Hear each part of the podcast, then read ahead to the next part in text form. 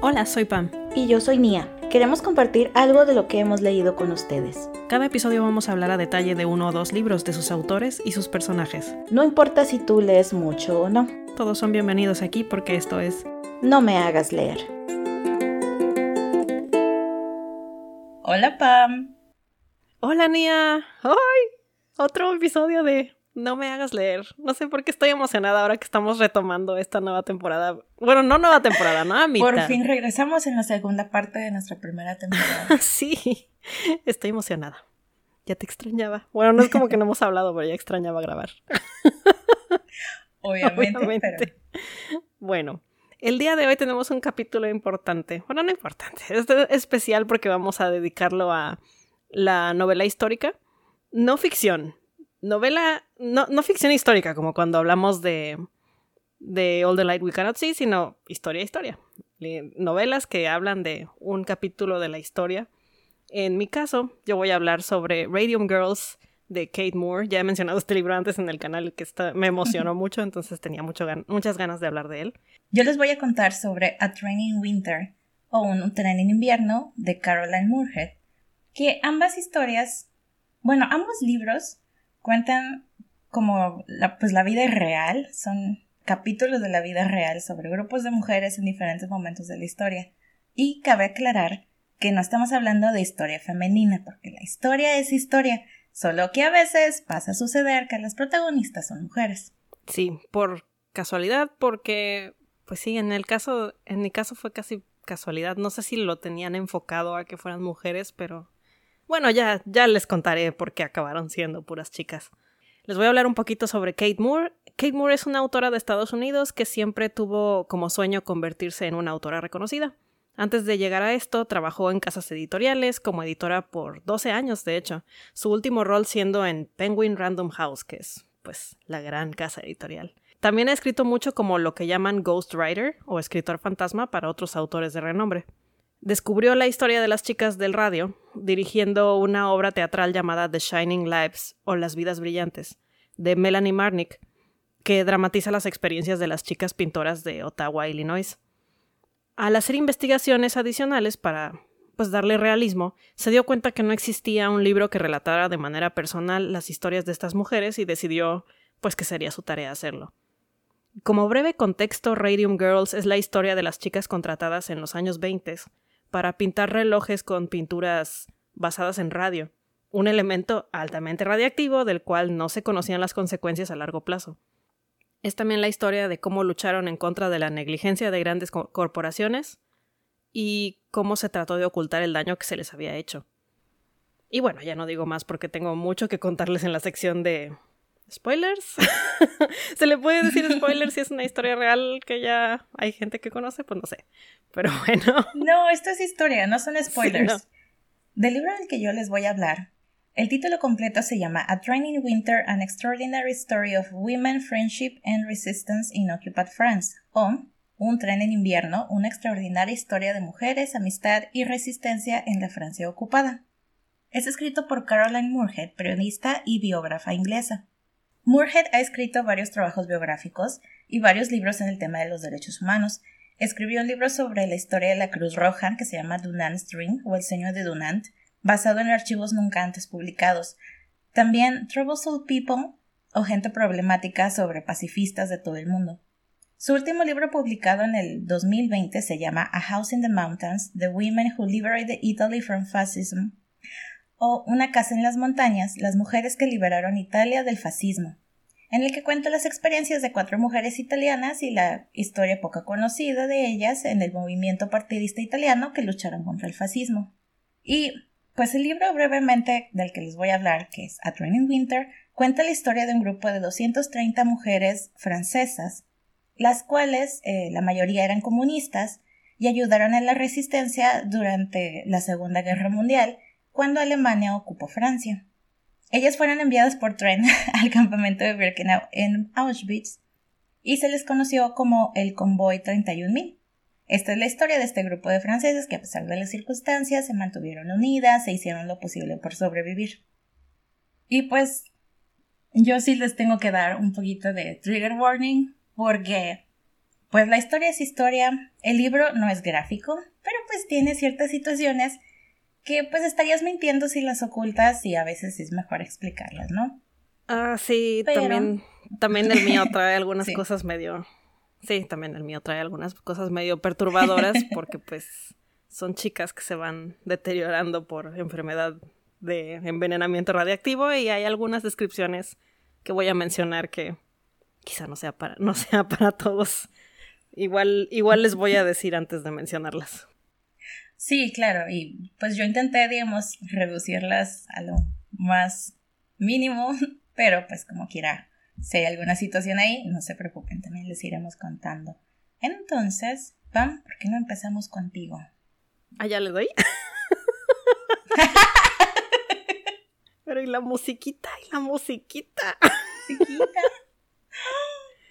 Mi pausa musical. Mi pausa musical, ¿qué pasa ahí? En fin, pausa musical y ahora la historia de Radium Girls. El libro empieza con el científico que está orgulloso de haber obtenido una muestra de radio de los Curie. Lo traía guardado en su bolsillo y posteriormente se sorprende de notar una quemadura horrible en la piel, donde había estado en contacto cercano al radio. Esta escena solo es para pintarnos un momento en el tiempo. El científico de hecho no hace la conexión inmediata entre su quemadura y el radio. Era ese el nivel de su confianza. Y no era para menos. Con el descubrimiento de los Curie, el radio se volvió el elemento mágico que servía para todo. No solo eso, sino que se pensaba que era sumamente seguro. No se conocía el envenenamiento por radiación en ese entonces, así que el radio incluso se lo comía a la gente. los residuos de radio que eran como arenosos se ponían en los areneros de las escuelas de los niños. Y ya me imagino sus caras escuchando esto. A mí me daba una ansiedad terrible leerlo. Pero bueno, continuamos con la historia. Después se nos introduce a la compañía USRC, o United States Radium Corporation, Corporación de Radio de los Estados Unidos, cuyo producto principal son los relojes, con los números y las manecillas pintados con radio. Esto se hacía pues eran principalmente usados por los militares, que debían poder ver sus relojes a cualquier hora del día, y el radio pues convenientemente brillaba. Pero por el título del libro, creo que se imaginan que la compañía solamente es la ubicación, y posteriormente el antagonista principal de esta historia. Los personajes principales aquí son las mujeres, y es que pintar los relojes era un trabajo principalmente ofrecido a mujeres jóvenes, por aquello del estereotipo baboso de que la mujer es detallista y demás. Claro, cabe recalcar que eran trabajos que tenían en la mira a mujeres de clase baja. ¿Por qué? Porque eran trabajos arduos. Les pagaban por reloj pintado, no por hora. Pero les pagaban muy bien en comparación a otros trabajos a los que pues ellas podían aspirar sin educación superior. Y el primer caso intenso del que se nos habla es el de Amelia. Antes de hablarles de Amelia, debo aclarar que el libro habla de muchas mujeres por nombres completos. Nos describe sus vidas, nos hunde en el tipo de personas que eran. Esto en parte es para apelar a nuestros sentimientos, pero en parte es para que las identifiquemos como individuos y no como, pues, bajas de una tragedia solamente. En fin, Amelia. Ella es el primer caso que se describe a detalle, y cuando digo a detalle me refiero a que duele leer el desarrollo de la enfermedad por envenenamiento radiactivo que sufre Amelia. Nos cuentan cómo va perdiendo diente por diente, conforme la boca completa se le pudre lentamente. Esto llega, perdón, dije que iba a avisarles y ya empecé. Esto está feo. Nos cuentan, bueno, después de lo de los dientes, esto llega a ser tan drástico que en un examen del, dentista, el dentista le rompe la quijada, aunque solamente le había tocado la boca así delicadamente para examinarla. Piensen en esto. El dentista quería examinar su quijada, consciente de la fragilidad, porque pues se veía muy enferma, pero era tanto el grado de pudrición que incluso su examen fue suficiente para romperla. Le extrajo el hueso completo de la quijada así con las manos y sin dificultad. Su boca estaba llena de abscesos y pus. Ay, Jesucristo. Y su muerte llegó un día cuando la boca se le llenó tanto de sangre que se ahogó. Fue una muerte lenta y dolorosa, ahora sí que es literal. El médico, al encontrarse totalmente ignorante de la situación, lo marcó como muerte por sífilis. Esto fue algo horrible, porque por encima de todo lo que le había pasado, pues que dijeran que se murió por sífilis, y de hecho este diagnóstico nunca se le dio a la chica directamente. A ella jamás le dijeron con qué marcaron su enfermedad, porque además en ese entonces era normal que los médicos decidieran no decir nada.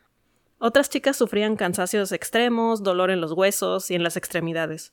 dolor en los pies al caminar, y algunas hasta lo ignoraban porque, pues decían ellas, ya estamos viejas, es normal tener dolencias.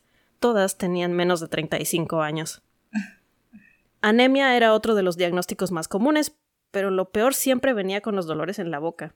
Ahora, antes de proceder, debo aclarar por qué lo peor estaba en la boca. Porque no es que el envenenamiento radiactivo ataque la boca específicamente, y es que estas chicas usaban brochas para pintar los relojes, pero el trabajo era muy fino, así que necesitaban la punta de la brocha que siempre estuviera así como bien formadita. La empresa les tenía unos como cositos para que metieran la brocha ahí y le diera la punta, pero les recuerdo que no les pagaban por hora, les pagaban por reloj, así que ¿cuál era la forma más rápida de darle forma a las, brochas? Sí, acertaron, metiéndosela a la boca y formándola con los labios. En este punto siento que tengo que recordarles que se creía que era totalmente seguro hacer esto. Algunos médicos incluso te recetaban el radio ingerido. Así de mal estaba la cosa. Pero continuemos. Después viene el caso de Irene. Ella conocía el caso de Amelia y lo mencionó a su médico cuando ella pues empezó a acudir. Irene de hecho estaba convencida que esto tenía que ver con su trabajo, porque pues era lo que ella y Amelia tenían en común nada más. Se hizo una investigación, pero la compañía dijo que si las chicas pintaban así, así era porque querían. Ah, claro. O sea, ellas se metían la brocha a la boca y ellos no les decían que lo hicieran. Se lavaron las manos, diciendo que se les había advertido que era peligroso y que no lo hicieran. Como se imaginarán, esto no era cierto. El trabajo de las chicas no era supervisado para nada. De hecho, solo se menciona una instancia en la que se le comentó a una chica no, no hagas eso, te vas a enfermar. Pero como que ni en tono urgente, la chica, de hecho, lo mencionó después, así mucho después, pero como algo que ni siquiera registró en el momento precisamente por la falta de urgencia del mensaje. No se volvió a decir a nadie. Nada se hizo al respecto. Irene murió. Me voy a saltar algunos casos mencionados en el libro y es que pues no podemos estar aquí todo el día por desgracia. Les quiero mejor dar un poco de contexto adicional. En caso de que aún no se hayan ubicado en el tiempo, era la época de los mentados Roaring Twenties. ya me tienen hasta el gorro.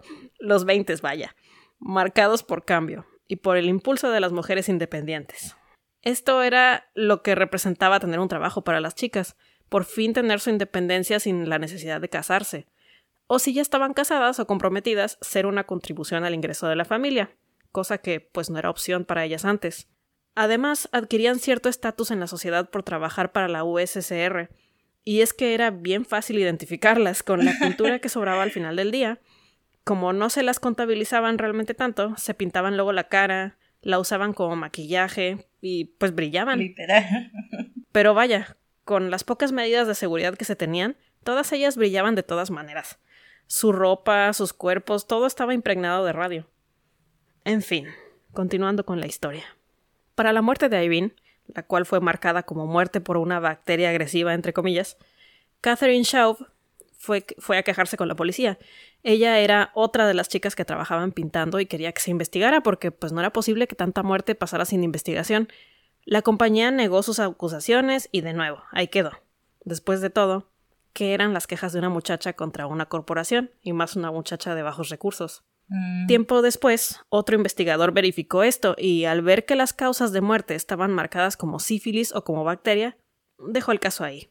Ah, claro. Como que dijo, ah, bueno, sí tienen causa marcada. ¿Quién sabe por qué se anduvieron quejando? Claro, caso al hombre. Después Catherine empezó a sentir los dolores en la boca. Ella había visto lo que le había pasado a Irene y tenía miedo de estar pasando por lo mismo. Obviamente esto le ocasionó también problemas mentales por el miedo de saber lo que venía y no era para menos. No me imagino haber estado esperando mi muerte de esa manera. Tiempo después, un comunicado oficial fue publicado en todos los lugares de Estados Unidos donde se manejaba el radio diciendo que se habían encontrado casos de anemia y erosión en la piel entre los trabajadores que manejaban radio. Precauciones especiales tenían que tomarse con su manejo. Sin embargo, las compañías lo ignoraron. Pero esto empezó a expandirse, obviamente. Con más muertes las mujeres entraban en pánico. Empezaron las demandas formales en contra de la compañía, de las familias que perdían a sus hijas a este mal. En 1928, y tras esta ola de demandas, se realizó el primer examen colectivo de las chicas que estaban padeciendo, entre ellas Catherine, pues de esta enfermedad horrorosa. Los médicos determinaron que en efecto estaba, estaban sufriendo por radiación. Y pensarían que esto arregló todo finalmente, ¿cierto? pero lamento informarles que no solo no arregló nada, sino que estamos a la mitad del libro y al inicio de los litigios apenas. En lugar de verlo como señal de que las chicas decían la verdad, empezaron a tratar de buscar maneras en las que podrían estar falseando los resultados del examen. Así que las obligaron a someterse a otro examen, esta vez totalmente desnudas y con, entre comillas, médicos, seleccionados por la compañía. Aún así, los resultados fueron positivos, pero la compañía logró esconderlo, los vieron muy feo y se les dijo que ya dejaran de ser así de feos, básicamente, y nada se resolvió. Pero continuaron las demandas, obviamente, y aquí tenemos que mencionar a Raymond Berry, quien fue un abogado que se lanzó completamente a defender a estas mujeres y empezó a ganarle terreno a la compañía. Fue además el único abogado que accedió a ver a Grace Fryer, la chica que inició las demandas ya con más fuerza. Ganaban casos porque Berry empezó a encontrar la manera de ganarlos, básicamente, y obtenía indemnizaciones para las familias pero después del caso de May Canfield, la compañía lo forzó a firmar una cláusula en el contrato de indemnización que lo forzaba a jamás involucrarse en ningún otro caso de estos. Mm. Avanzando un poco en la línea del tiempo, llegamos al caso de Irene Laporte. Su esposo Vincent Laporte estaba tan lleno de rabia por la muerte de su esposa que declaró la guerra a la empresa USCR y se fue a juicio. Y un hombre sin nada más que perder es peligroso. La pelea comenzó en 1931, pero Vincent estaba decidido a pelear hasta el final. Y bueno, no es por hacerlos enojar más, pero verdaderos cambios comenzaron a suceder con la muerte de un hombre millonario, Evan Byers. Como había sido recetado antes con agua de radio por un médico y le había hecho sentir súper bien, la empezó a consumir con regularidad. No les tengo que explicar que sufrió una muerte parecida a la de las chicas, pero él era un hombre y de clase alta además. Aquí sí había que hacer algo. Las legislaciones fueron en contra de las empresas que producían lo que mató a Bayer solamente, pero de todas formas fue un golpe general contra la industria del radio. El envenenamiento por radiación era real. Un hombre se murió. Pero las luchas de las chicas continuaban, y en 1933 la más aguerrida de todas murió, Grace Fryer, quien había conseguido tener de aliado a Raymond Berry. Su causa no podía ser en vano.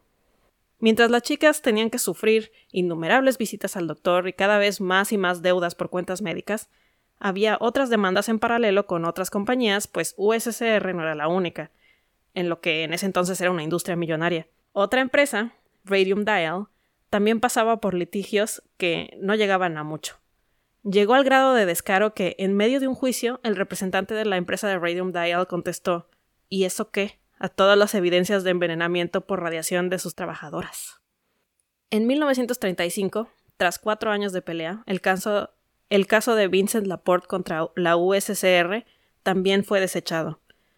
Así fue como, en 1936, y con menos esperanzas en el sistema judicial, las chicas se entrevistaron para un reportaje del Chicago Daily Times, con la esperanza de que, pues, la opinión pública ayudara a su caso. Hicieron esto en 1936 y en 1937, tras lo cual se enteraron que la empresa Radium Dial, que antes estuviera en Ottawa, Illinois, había escapado a Nueva York y hacían de las suyas de nuevo. Así las chicas restantes viajaron a Nueva York a pelear ahí porque el grupo que se había apodado el Club de Suicidio no se iba a dar por vencido. Yo sé que el nombre está medio drástico, pero pues todos sabían que se iban a morir si no las ayudaban y para esta pelea consiguieron la ayuda de Leonard Grossman, un abogado interesado en ayudar al pueblo que de hecho había peleado al lado de las suffragettes. Un artículo en Washington acerca de la lucha de las mujeres por el voto se había titulado 200 mujeres y un soltero. Ese soltero era Leonard Grossman. Este era el hombre que ahora pelearía con ellas hasta el final. Así, Grossman se dedicó a buscar evidencia y a preparar a las chicas para el juicio.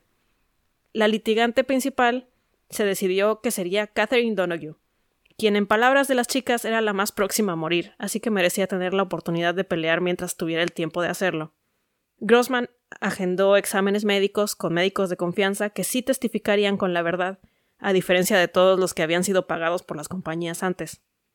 Estos doctores, al encontrarse por primera vez con el caso de, de Catherine, descubrieron todos los hallazgos con asombro. Una mujer sin nada de grasa en su cuerpo, que se veía décadas mayor que la edad que tenía, su piel del color de la ceniza, una mujer adulta que pesaba 32 kilos. El examen dental arrojó un sinnúmero de fracturas a la quijada, olor a putrefacción y pus, Ok, otra vez no les advertí, está feo. Del examen de sangre salió que su conteo de células sanguíneas era apenas de unos cientos, cuando lo normal es pues alrededor de 8000. De sus rayos X obtuvieron imágenes de un tumor en su pelvis del tamaño de una toronja. Los doctores decidieron no decirle a Catherine, no por mantenerla en la oscuridad, sino porque sabían que era muy importante que mantuviera su actitud positiva si quería llegar al juicio y no querían ser causantes de, pues, acelerar su muerte. Para el 10 de febrero de 1938, el día del inicio del juicio llegó por fin. Catherine fue vestida y llevada a la sala por su esposo Tom, al no poder ya moverse bien por sí sola. Grossman dio un discurso de introducción, el cual viene completo en el libro, y Catherine procedió a hablar de sus experiencias en la planta. Empezó por describir el proceso de puntado de los pinceles con la boca, hablar de cómo su supervisor, el señor Reed, les había dicho siempre que no corrían ningún riesgo y que les había retenido sus resultados médicos por años. Grossman además había logrado conseguir correspondencia entre Radium Dial y las compañías aseguradoras, donde decían que entendían que el grado de riesgo de las trabajadoras hacía difícil asegurarlas, pero que estaban interesados realmente en asegurar a la compañía. A la compañía, no a las chicas. Pero lo pesado vino con las declaraciones de uno de los médicos que realizaron los exámenes a Catherine, y aquí quiero dar un poco de contexto antes de darles el golpe. Catherine había pasado por muchos exámenes médicos, pero le habían mentido o le habían ocultado la verdad o le habían dicho todo a medias, igual las demás chicas. Entonces, cuando Grossman interrogó al doctor Lalich y le preguntó que si su condición era fatal e irreversible, el doctor preguntó que si estaba forzado a contestar eso en presencia de Catherine. Y claro que eso fue suficiente. Los testigos dicen que los gritos de dolor de Catherine se escucharon por todos los pasillos, incluso fuera de la sala del juicio. El juez tuvo que convocar un breve receso, pues la corte se desmoronó con el sufrimiento de las mujeres presentes, porque pues no era solo Catherine. Pero el llanto no se detuvo al reanudar el juicio, con cada uno de los tres médicos declarando algo similar y devastador. El abogado de la compañía intentó dejar en duda las declaraciones de los médicos y le recordó a la Corte que no había ninguna ley que hiciera responsable a ninguna empresa por envenenamiento por radiación, pues la palabra envenenamiento no estaba judicialmente aceptada como relativa a la radiación. Catherine decidió que iba a pelear hasta el final, aunque su vida no pudiera salvarse, no iba a morir en vano.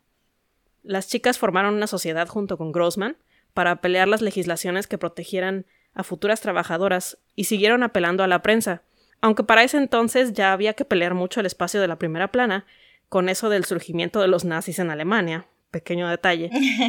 Sin embargo, esta vez no fue en vano. El 5 de abril de 1938, el juez George Marvel declaró a la compañía Radium Dial culpable de todas las atrocidades cometidas en contra de, de Catherine Donoghue y sus compañeras.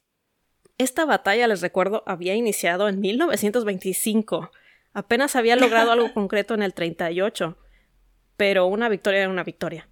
Obviamente Radium Dial en friega quiso apelar, pero Grossman y la Sociedad de las Muertas Vivientes, como se ahora habían hecho llamar, estaban listos para esto y convocaron la ayuda de la prensa nuevamente. Y es que Grossman quería dejar claras las intenciones de la compañía. Querían hacer tiempo para que Catherine se muriera antes de confirmar el veredicto y así no tuvieran que pagarle. Mm y los ejecutivos de la compañía ahora estaban de cínicos, alegando que todo era mentira, que lo estaba fingiendo. Catherine Donoghue pesaba 27 kilos. o sea, ¿cómo lo iba a estar fingiendo eso? Reed, el supervisor, testificó además que jamás había dicho que no era peligrosa la pintura con radio, pero todas las chicas testificaron lo contrario de inmediato. Al final de la audiencia de apelación, se estableció que el veredicto final se daría el 10 de julio, y aunque la preocupación principal seguía siendo que Catherine llegara al 10 de julio, el 6 de julio del 38 se desechó la apelación y las chicas celebraron que Catherine viviera para verlo. Sin embargo, el 26 de julio la compañía apeló otra vez, y esto ya fue demasiado para Catherine, murió al día siguiente. Sin embargo, su esposo Tom, el abogado Grossman y todas las chicas que quedaban siguieron peleando. No dejaron el caso, como la compañía esperaba, aparentemente, Radium Dial siguió apelando y Grossman siguió peleando. El caso llegó a la Suprema Corte de los Estados Unidos, de hecho, hasta que por fin, el 23 de octubre de 1939, Jesus Christ, el caso se declaró cerrado y Catherine, aún habiendo fallecido, había ganado su caso ocho veces. Justicia al fin. para cerrar esta historia, Debo dar el contexto final. 50 días antes de este triunfo final, se declaró la guerra en Europa. Esto significó que de nuevo había necesidad de relojes luminosos, pero gracias a las luchas de Grace contra la USSR y Catherine contra Radium Dial, ahora la profesión de pintora de relojes era la más temida de todas, y nuevos estándares de seguridad fueron introducidos por el gobierno. También, gracias al antecedente del radio, se pudo detectar rápidamente que medidas de seguridad similares serían requeridas para tratar con otro nuevo elemento después, el plutonio, en la fabricación de bombas atómicas, era el nuevo material milagroso, pero gracias a los fantasmas de las chicas valientes del radio, nadie tuvo que sufrir algo similar. Y las chicas supervivientes y sus familias cooperaron con pruebas y testimonios y dejaron un legado que hasta la fecha ha, salvado millones de vidas. Gracias a ello se pudieron estudiar los efectos a largo plazo del envenenamiento por radiación, vaya. Al final, final, ahora sí, este es el bueno, el libro nos relata cómo terminaron todas las chicas, cuánto vivieron y cómo, en una serie de obituarios pensados para honrar a estas mujeres valientes que dieron pues tanto por el mundo y que no tengo tiempo de decirles todos, pero ahí están. Pues como siempre parece que Pam y yo estamos coordinadas, aunque no lo crean, no es así. Pero mientras en este libro las chicas del radio estaban peleando por sus derechos, del otro lado del charco es donde comienza mi libro, A Training Winter. Les recuerdo que esta historia se desarrolla durante el inicio de la Segunda Guerra Mundial. Esta parte de la historia comienza en el fuerte de Romanville. Ah, y paréntesis. Ahora sí de que yo no estudié francés como Pamela, perdón porque voy a matar muchas palabras extranjeras. Y bueno, volviendo, el fuerte de Romanville fue ocupado por fuerzas alemanas para 1942 y se convirtió en una prisión para las mujeres de la resistencia y enemigas del Reich. Poco a poco se fue llenando de mujeres francesas de diferentes orígenes y mientras más mujeres llegaban, la comida comenzaba a escasear. Pronto se organizaron juntando los alimentos que sus familias les enviaban y que no eran confiscados por guardias alemanes. En toda la sección de mujeres, amistades surgieron que en otras circunstancias jamás lo harían. No todas se llevaban bien, pero ellas comprendieron que eran un equipo y sus lazos las mantendrían fuertes para lo que viniera. Había dos grupos muy marcados las comunistas fieles al partido y a la resistencia, y por otro lado estaban quienes no tenían un compromiso con el partido, eran menos educadas por lo general y se sentían intimidadas por el otro grupo. Y muchas simplemente cayeron ahí por cosas del destino. Al pasar el tiempo y con las circunstancias cada vez más precarias, las diferencias políticas se olvidaron y se creó una hermandad, pues sabían que compartir información y desgracias crean lazos más fuertes que cualquier lealtad política. En enero de 1943 llamaron a 222 mujeres a hacer una maleta con ropa abrigadora. El grupo fue llevado a un campamento provisional donde otras ocho mujeres se unieron. Al día siguiente subieron al grupo a un tren donde ya estaban 1.446 hombres franceses en otros vagones. Dividieron a las mujeres en cuatro vagones donde se turnaban para estirarse y sentarse porque ya saben, a los nazis les encantaba la comodidad. y ahora, de hecho, otra de las cosas que tiene en común con Radium Girls es que se van contando las historias de varias mujeres y como dice Pamela, se cuenta todo el nombre y parte de la historia que se ha encontrado sobre ellas. Yo también hice como una selección porque si no nos quedamos aquí toda la noche. Por siempre. Pero una de las primeras mujeres que se mencionan es Marie Elisa Norman. Ella fue quien hizo una lista de las mujeres en el grupo para mantener un registro. De las 230 mujeres, 119 eran comunistas, 9 no eran francesas, 12 habían pasado gente al otro lado de la línea de demarcación, 37 eran parte del caso Picán y 17 del caso Tintelán. Estas eran redadas muy famosas donde varios miembros de la resistencia habían sido arrestados. Obviamente tienen nombres de varones, ¿verdad? Aunque la mayoría de los arrestados habían sido mujeres. 40 de ellas habían sido soldados activas, 24 no tenían nada que ver con la resistencia y 3 fueron informantes. Había un doctor, una dentista, cuatro químicas, 21 eran costureras, una cantante de ópera, 42 eran armas de caza, 51 dijeron que su esposo o pareja había sido ejecutado por los alemanes, 99 de ellas tenían hijos, 167 entre todas, 54 de ellas tenían 44 años o más. La más joven era Rosa Flock, con 17 años, y la mayor era Marie Shaw, con 67 años. En el tren iban seis pares de madres e hijas, incluyendo a la familia Bravander, donde madre e hija iban en un vagón y padre e hijo iban con el grupo de los hombres.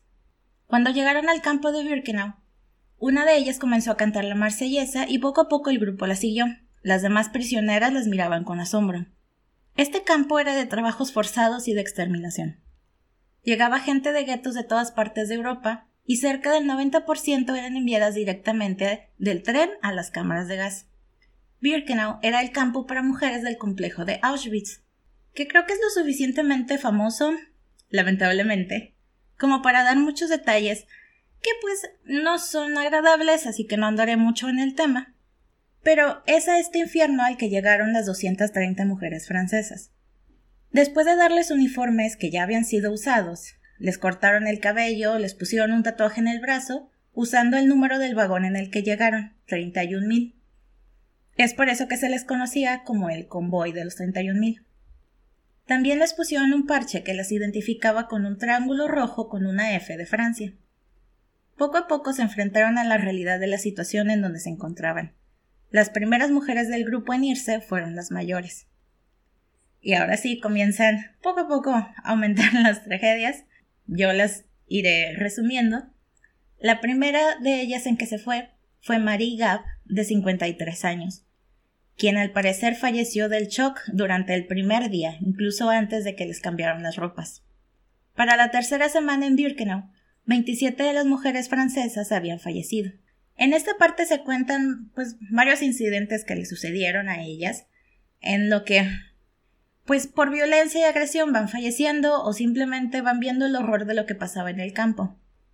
Una de las historias que me llamó la atención y que me gustaría compartirles es de Daniel Casanova, quien al ser dentista trabajó para la enfermería de los alemanes porque se habían quedado sin dentista. Le permitían limpiarse y llevar mejores ropas. Esto le dio esperanza a sus amigas, y las que pudieron conservar su anillo de matrimonio le daban su sortija a Daniel porque estaban convencidas de que ella sobreviviría.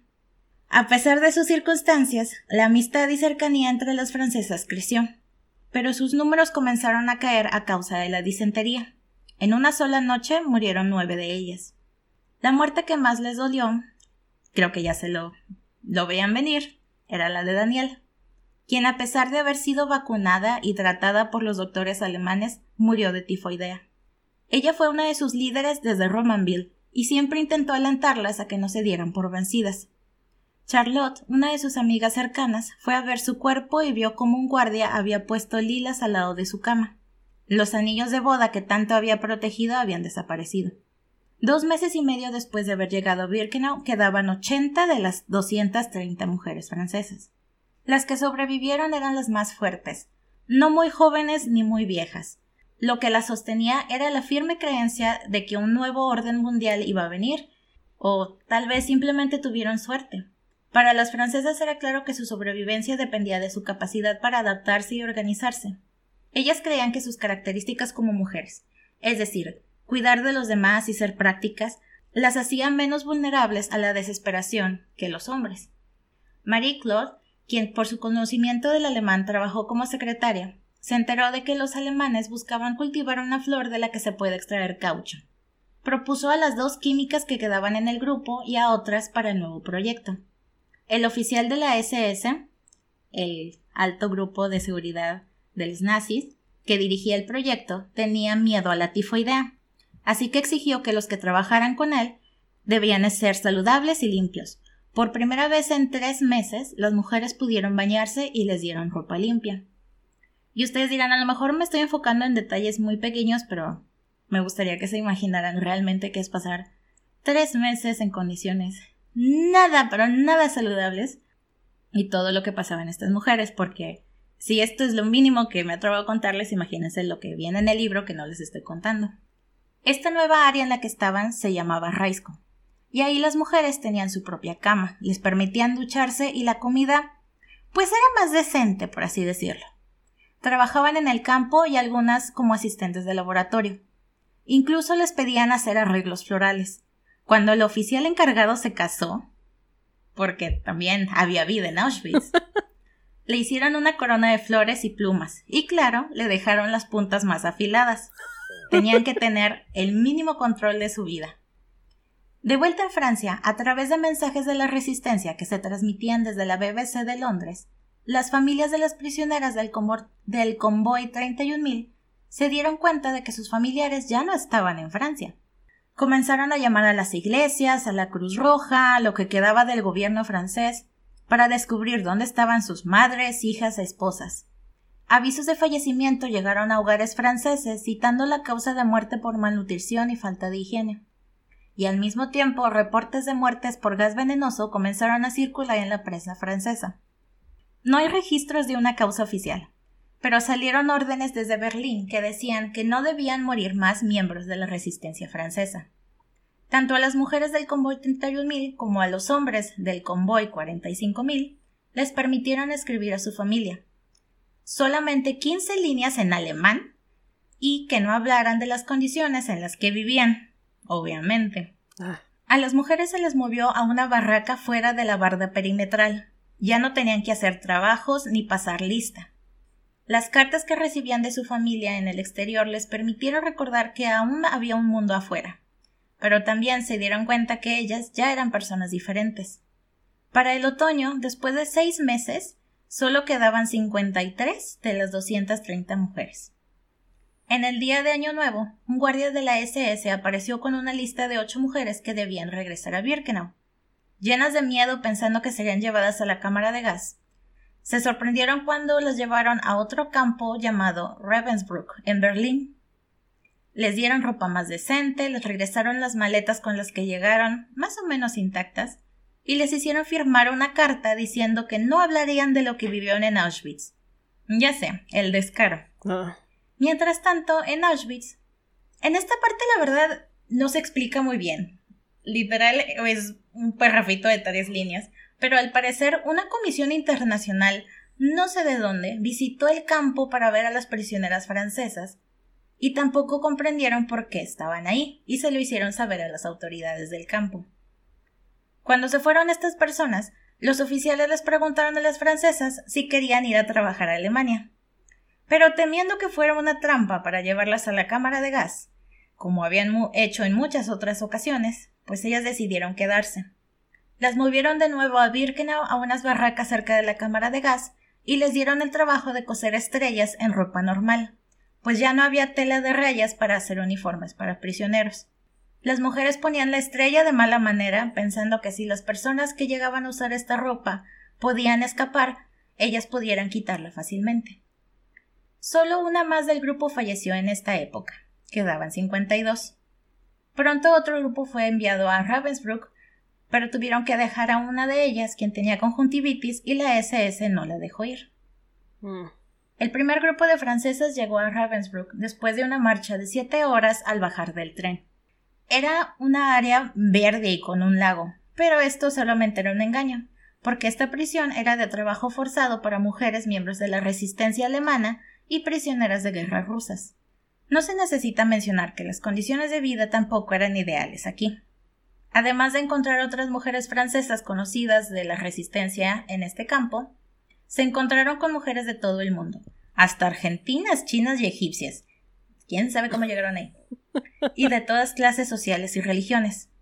Este era un campo de trabajo forzado, donde la exterminación era por hambre o cansancio, o sea, un producto secundario, no la principal razón de existencia. De nuevo se dieron cuenta que la cosa más importante para sobrevivir era permanecer juntas. Llegaron a escuchar de los aterrizajes de los aliados en Normandía y eso parece que animó a la mayoría de ellas.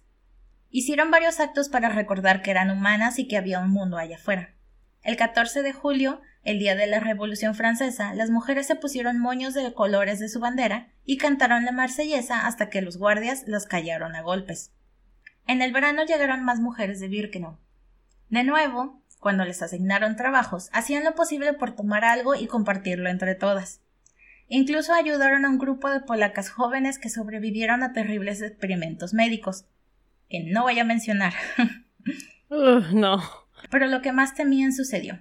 Las separaron. Cinco de ellas fueron enviadas a una fábrica de armas en Bindorf, también en Alemania. Esta fábrica estaba dentro de una mina de sal, que se metía en sus heridas y tenían turnos de hasta 12 horas o más. Comenzaron pequeños actos de sabotaje para arruinar las armas y los tanques que los obligaban a hacer. De vuelta en Ravensbrück, las cosas solo siguieron empeorando. Cada vez llegaban más mujeres y los oficiales redoblaron los esfuerzos para deshacerse de las mujeres que no podían trabajar. Las mujeres del campo que trabajaban en las oficinas, las mujeres que trabajaban en las oficinas compartían noticias de los avances de los aliados, siendo esto una de las razones por las cuales las raciones de comida se habían reducido aún más y el correo se había detenido. A medida que las fuerzas alemanes caían, la presión por deshacerse de las prisiones aumentaba. Construyeron dos cámaras de gas en Ravensbrück y tomaban cualquier excusa para ejecutar a gente. Cualquiera. Para las francesas que seguían ahí, se volvió una clara carrera entre los alemanes que querían ocultar la evidencia de sus atrocidades y las prisioneras que querían sobrevivir hasta su liberación. En Birkenau, el grupo que permaneció ahí fue dividido de nuevo. Treinta y tres fueron llevadas al campo de Mauthausen en Austria, que de muchas maneras puede ser considerado peor que Auschwitz. Sin embargo, de cierta manera este grupo le fue mejor. Por azar del destino, el día que la oficina de Hitler había enviado un cable ordenando la ejecución de las mujeres en Mauthausen, se cayeron las líneas telefónicas. y justo ese día llegó un convoy de la Cruz Roja exigiendo la liberación de todos los prisioneros franceses. De este grupo sobrevivieron 30 mujeres que regresaron a Francia. Por otro lado, el grupo de cinco francesas que estaba en la mina de sal fueron llevadas por tren a otro campo. Después de algunos días de cavar tumbas en el nuevo campo, los guardias les dijeron que serían entregadas a la Cruz Roja, quienes las llevaron en tren hacia Copenhague. Y, regresando a Ravensbrück, el grupo de francesas, junto con otros compatriotas, los hicieron alinearse en la madrugada. Pensando que serían llevadas a la cámara de gas, las amigas se abrazaron, pero con sorpresa vieron cómo se abrieron las puertas del campo y vieron que un grupo de la Cruz Roja las estaba esperando. Ellos las llevaron a Suecia a la libertad. Se quedaron cinco francesas en Ravensbrück, quienes vieron cómo los altos oficiales de la SS se fueron del campo junto con varios de los guardias. Los prisioneros comenzaron a tomar las riendas y a organizarse. Primero llegó el ejército ruso que les ayudó con comida, con luz y agua y obligaron a los pobladores de villas cercanas a que les ayudaran con los enfermos. Y claro, también vieron la violencia del ejército ruso, porque pues esto no se acaba, ¿verdad? Después llegó la Cruz Roja para llevarse más prisioneros, pero dos de las francesas, Marie-Claude y Adelaide, decidieron quedarse para seguir ayudando a los más enfermos y para que el ejército ruso documentara los crímenes que habían sucedido ahí. Meses después, ellas fueron llevadas a Berlín para tomar un avión de regreso a Francia. De las 230 mujeres del convoy 31.000, solo sobrevivieron 49. En grupos pequeños las mujeres fueron regresando a Francia y se enfrentaron a la realidad de lo que habían dejado atrás. Padres e hijos que no las reconocían, esposos desaparecidos o el simple hecho de que no tenían a dónde ir. Su reto fue decidir cómo rehacer sus vidas y cómo contarían lo que les pasó. No sabían cómo contar lo que vivieron, y resulta que no mucha gente quería escucharlo. Sí. Si creen que eso de las noticias falsas es nuevo, no lo es. Aparte, se encontraban con una Francia en caos. Durante los años que siguieron, Francia se enfrentó a una crisis económica y al reconocimiento de su participación en la deportación de judíos y al continuo racismo al que se enfrentaron los judíos franceses al regresar que si lo piensan, la sociedad francesa todavía está luchando con estos y otros problemas que vienen desde mucho más atrás. Marie-Claude fue la única del grupo que fue testigo en el juicio de Nuremberg. Dio testimonio el día 44 del juicio sobre lo que vivió en Birkenau y Ravensbrück.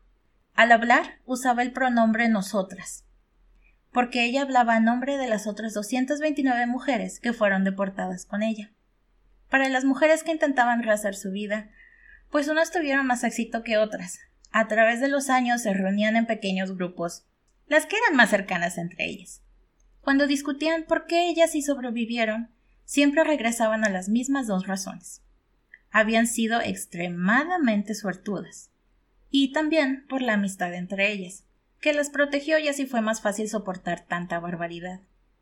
Ahora eran más sabias y comprendieron lo bajo que puede caer el ser humano, pero de igual manera las alturas a las que pueden elevarse. La última de ellas falleció en 2008. Pa mucho lloradera feliz con estos libros. Sí, me sorprende que nos coordináramos tanto cuando realmente solamente dijimos, pues algo que sea un capítulo de la historia y que sea con mujeres. Sí, ¿no? Eso fue todo lo que dijimos. Sí, y ya. este es mi libro, el tuyo es diferente, listo. sí, pero están casi consecutivos y de hecho creo que hasta se medio en, traslapan en, el, en la historia. está, está pesado. Supongo que también el de, porque por lo que dices, el de A Training Winter también suena pesado. Está, está muy pesado escuchar, bueno, no escuchar, leer sobre tanto sufrimiento.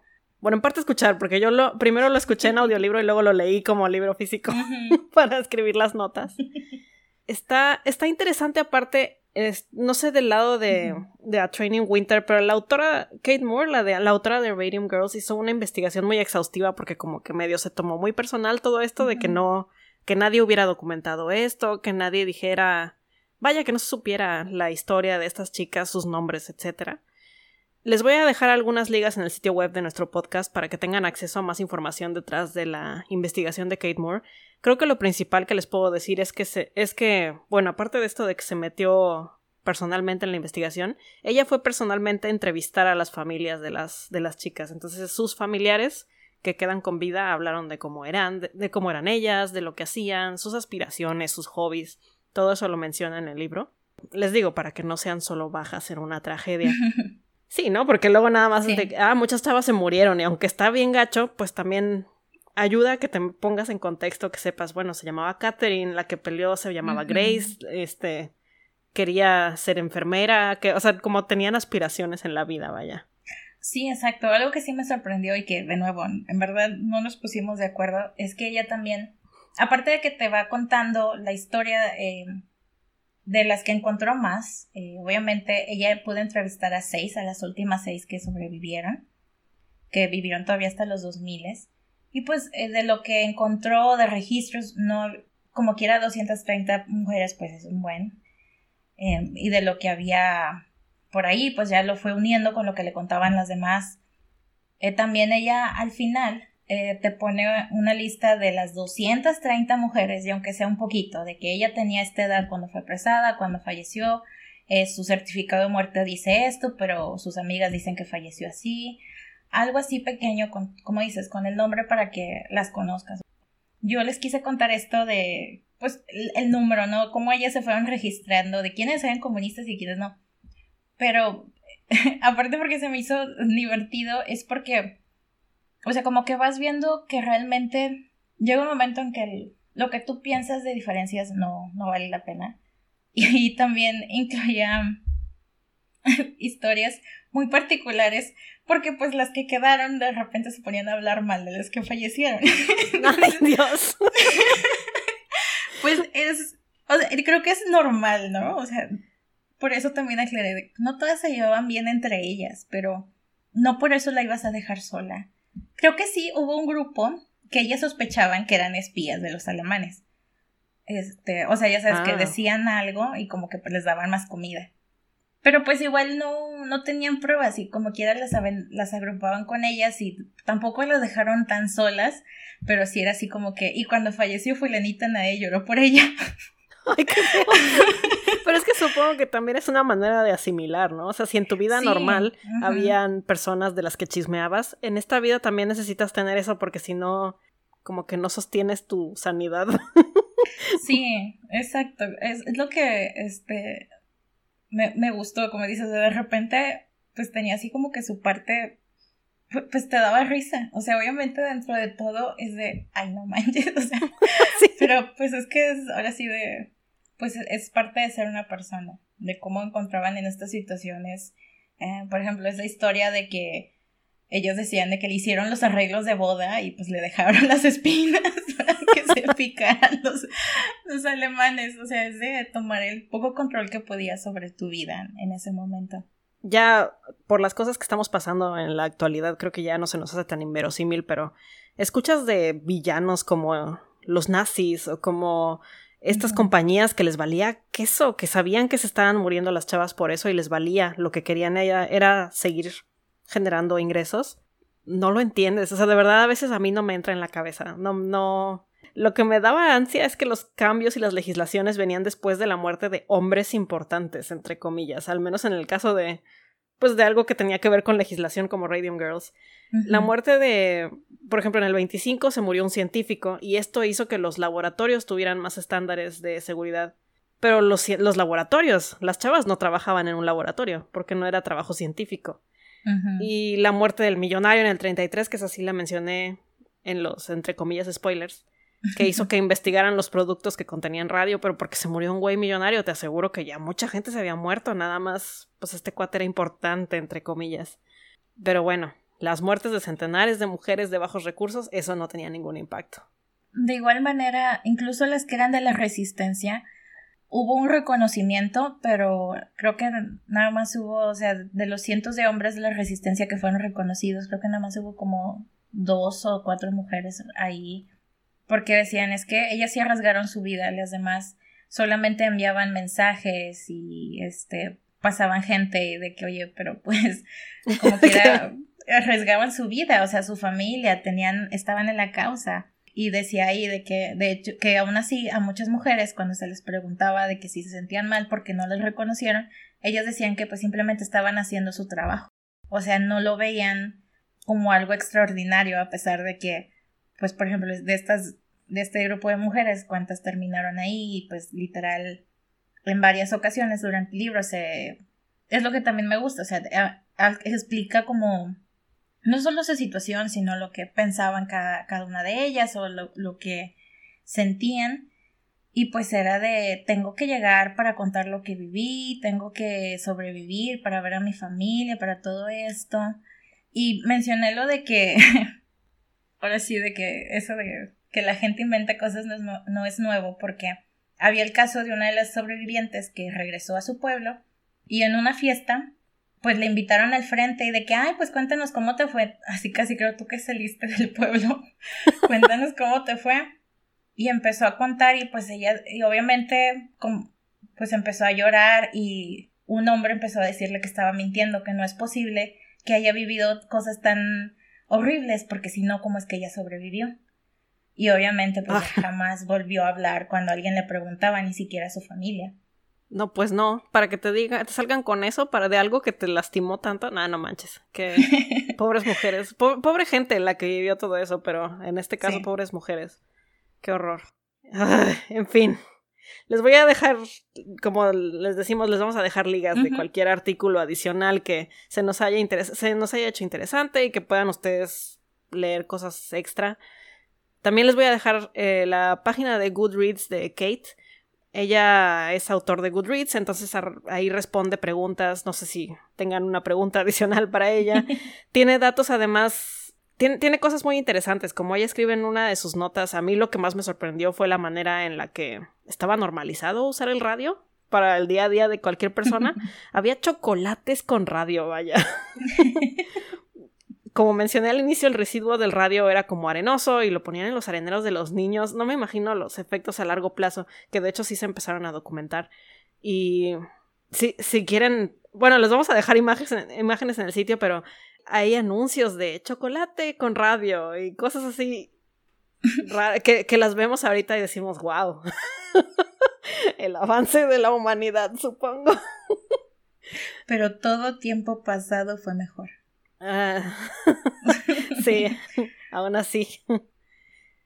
de hecho, ah, de hecho también hay un documental que se llama Radium City, que se lanzó en el 87, que habla de las de la gente de Ottawa, Illinois en general que sufre los efectos de una proporción más alta de muertes por cáncer, porque ahí estaban las compañías de, de radio. De hecho, las compañías de radio trataron, pues, como de echarle tierra al documental, de decir, no lo vayan a ver porque son mentiras y no sé qué. Y ya saben, eso tuvo el efecto contrario. y un friego de gente lo fue a ver, se atascaron las salas de cine cuando salió el documental de Radium City. Les voy a dejar el trailer del documental. De hecho, viene una de las chavas que en ese momento todavía sobrevivía hablando de, de lo de la pintura con, con radio. Y miren, de A Training Winter Admito que me desesperó un poco al inicio porque da mucho contexto. Entonces me quedaba de que, bueno, ¿dónde está el tren? Pero honestamente era necesario. No es como que tenga presente todo el tiempo las circunstancias particulares de Francia durante la Segunda Guerra Mundial. Y pues, sí, las descripciones de situaciones violentas, pues, eh, no son gratuitas, pero es que no se pueden ocultar porque estaréis mintiendo. Obviamente no lo recomiendo para niños, pero este, creo que cualquier adolescente con criterio, incluso yo diría que como de, no sé, de 11 para arriba tal vez. Digo, un niño que, bueno, es que ya no son niños, no sé, un puberto que tenga mucho interés en la historia, pues la verdad puede leer este libro sin problema. Un niño con acceso al internet ya. Exacto. Además, en verdad, o sea, ¿qué, más quieren? Son historias de verdad, o sea, de gente que realmente superó las peores circunstancias que puedes atravesar como un ser humano y sobrevivieron. Y pues hay historias de todo tipo, como ya les conté, o sea, de amor, de chismes, de ríes. Es un libro buenísimo si los si quieren conocer de historia, entre comillas, pero no quieren leer sobre historia, entre comillas. Porque yo creo que estos libros lo que hacen es que te dan una conexión más personal. O sea, como que te puedes aprender fechas y como que, ah, el examen, y repites como, como robotito lo que te dicen en los libros. Pero ya cuando conoces historias personales, son las que realmente tú empiezas a hacer de que, ah, es que esto fue antes de esto y por eso pasó esto y bla, bla. Sí, porque están contadas como si fueran ficción, aunque no son ficción, pero están contadas como cuento. De hecho, Radium Girls empieza a hacer uso de fechas específicas, y creo que lo notaron cuando hablé, hasta que se empiezan los, los litigios. Y el uso de fechas es para que tú te traumes, así de, no puede ser que esto se completó en el 39 cuando el primer litigio fue en el 25. O sea, nada más es para que tú veas el espacio de tiempo que las empresas se hicieron güeyes. en fin, les trajimos dos recomendaciones muy buenas hoy si los quieren leer, bueno, ya tienen, les aseguro que ambos libros tienen extra, que no dijimos. Sí, mucho. Entonces, todavía los pueden leer. Y si no, ya tienen este pedazo de historia para su repertorio de cultura general. Muchas gracias por acompañarnos. Bienvenidos a la siguiente parte de nuestra temporada del año. Todavía tenemos muchos, bueno, no muchos, pero tenemos varios episodios en los que les vamos a compartir nuestra opinión y les vamos a contar los libros para que ustedes no tengan que leerlos. Muchas gracias, Pam. Muchas gracias, Nia. No dejen de compartir nuestro contenido para que lleguemos a más gente. Y gracias por escuchar. No me hagas leer es una producción independiente de Estefanía Cortés y Pamela Rodríguez. Visita nomehagasleer.com o síguenos en Twitter en No me hagas leer.